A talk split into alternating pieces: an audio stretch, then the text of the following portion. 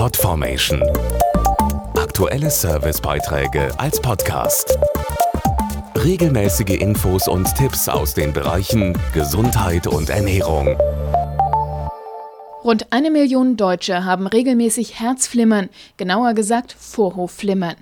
Leider hat das aber gar nichts mit Liebe zu tun, sondern ist eine durchaus ernstzunehmende Erkrankung. Vorhofflimmern bringt das Herz aus dem Takt und erhöht so das Risiko, einen Schlaganfall zu bekommen, um das Fünffache. Weil viele Betroffene aber gar nicht wissen, dass ihr Herz unregelmäßig schlägt, will die Veranstaltungsreihe Herzschlag jetzt für Aufklärung sorgen und Informationen liefern. Vorhofflimmern ist weltweit die häufigste Herzrhythmusstörung.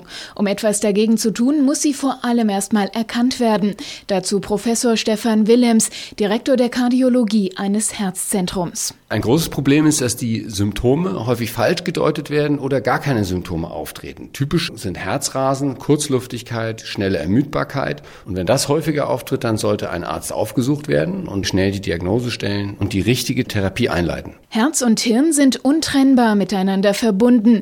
Deshalb geht es bei der Therapie vor allem darum zu verhindern, dass sich Blutgerinnsel im Herzen bilden. Denn die wandern im schlimmsten Fall über die Blutbahn ins Hirn und verursachen dort einen Schlaganfall. Seit kurzem gibt es neue und einfache Therapieoptionen, die verhindern, dass sich Blutgerinnsel bilden. Für Patienten gibt es da deutliche Vorteile gegenüber den herkömmlichen Vitamin K-Antagonisten. So ist es mit den neuen Medikamenten, den sogenannten direkten Thrombin-Inhibitoren, nicht mehr nötig, regelmäßig Blut für die Gerinnungskontrolle abzunehmen.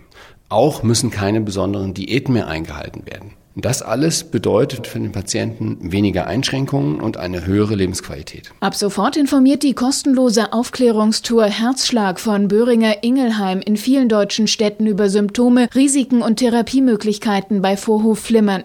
Zwei lokale Fachärzte stehen dabei für Fragen zur Verfügung. Alle Termine der Herzschlagtour erfahren Sie auf www.vorhofflimmern.de.